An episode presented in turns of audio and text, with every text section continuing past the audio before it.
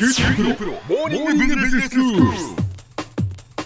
今日の講師は九州大学ビジネススクールで産学連携マネジメントがご専門の高田恵先生です。よろしくお願いします、はい、よろしくお願いします。先生今日はどういうお話でしょうか？今日はね、あの業界の外からはい。新しいプレイヤー、まああの企業とかですね、既存の業界に参入してくるっていう、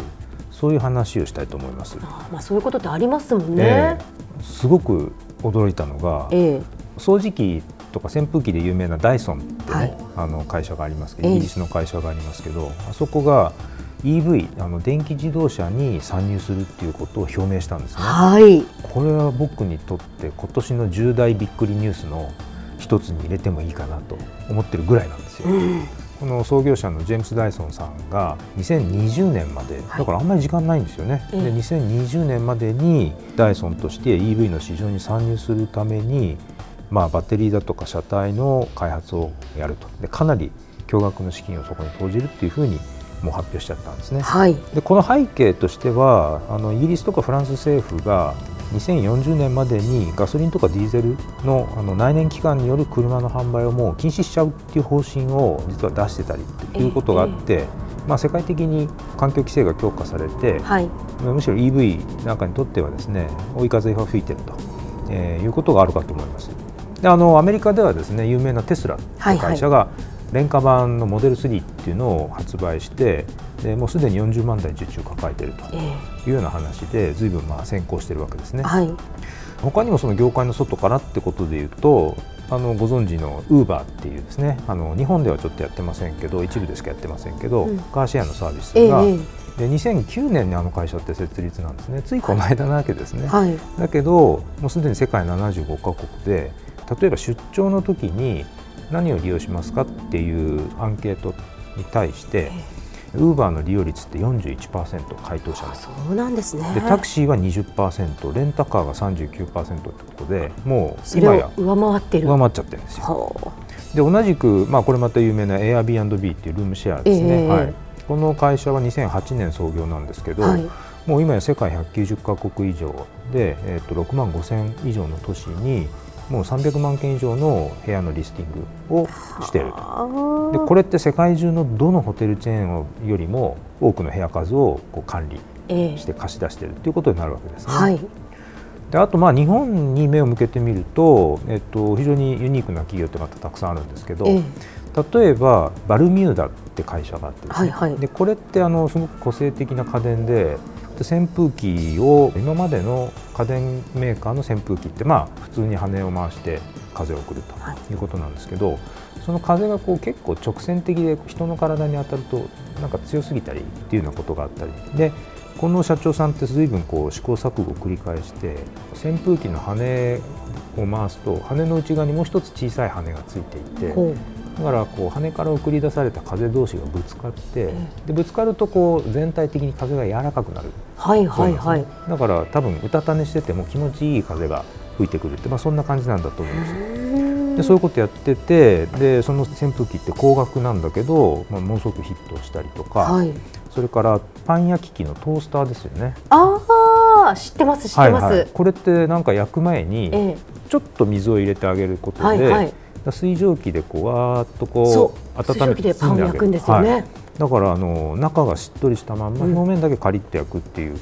食べたことないんで一度食べてみたいなと思うんですけどね、はい。このバリミューダってですねこの社長さんはもともとミュージシャンだそうなんですね。へえ、で全く畑違いでで音楽じゃもう食えないって分かっちゃってでその後ものづくりの工場にこう入り込んでいろいろ職人さんに物の加工の仕方を教えてもらってるっていうことが、まあ、今のバリミューダの設立につながったってことなんですよ。はで結局ですね長くあの一つの業界の中でその中の競争に明け暮れてると、うん競争の前提条件っていうのを本質的に問い直さずに他社とここが違うあれが違うとか去年よりも今年はこれが違うっていうような、まあ、小さいレベルのこう差別化が繰り広げられちゃってで結果的に似たり寄ったりでどんぐりの背比べみたいな製品やサービスが世の中にこう蔓延してしまうっていうことが起こっちゃってるんだと思います。一方でその業界外から参入する新規プレイヤーの製品とかサービスっていうのは従来の業界の常識にとらわれないのでで非常に新鮮な発想でで例えばダイソンの扇風機だって羽がない扇風機っていうですね、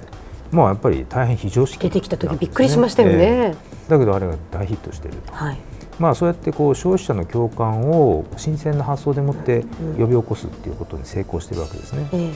であのハーバードビジネススクールのクリステンセン教授がイノベーションのジレンマっていう概念を、まあ、提唱しているわけですけれども、はいはい、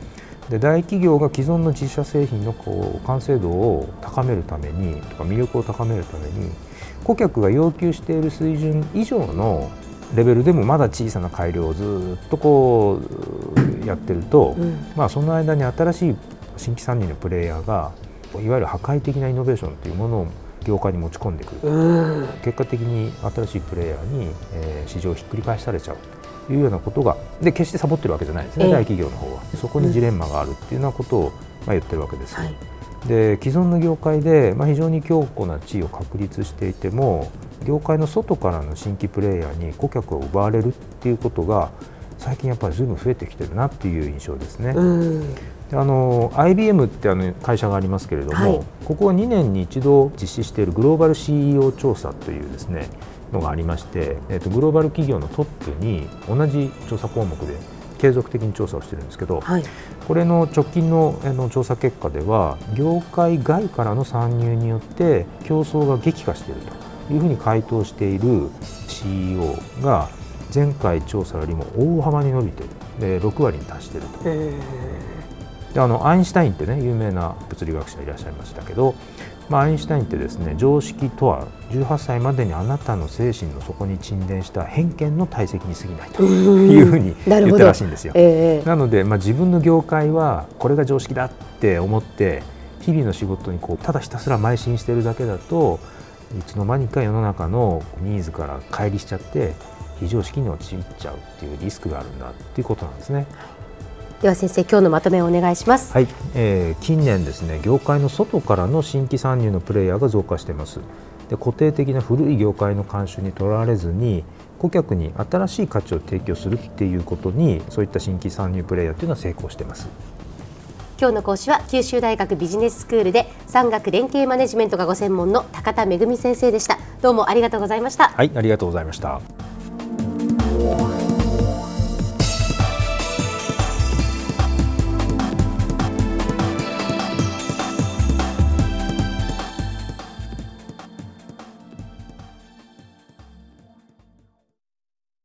QTPro は通信ネットワーク、セキュリティ、クラウドなど QT ネットがお届けする ICT サービスです。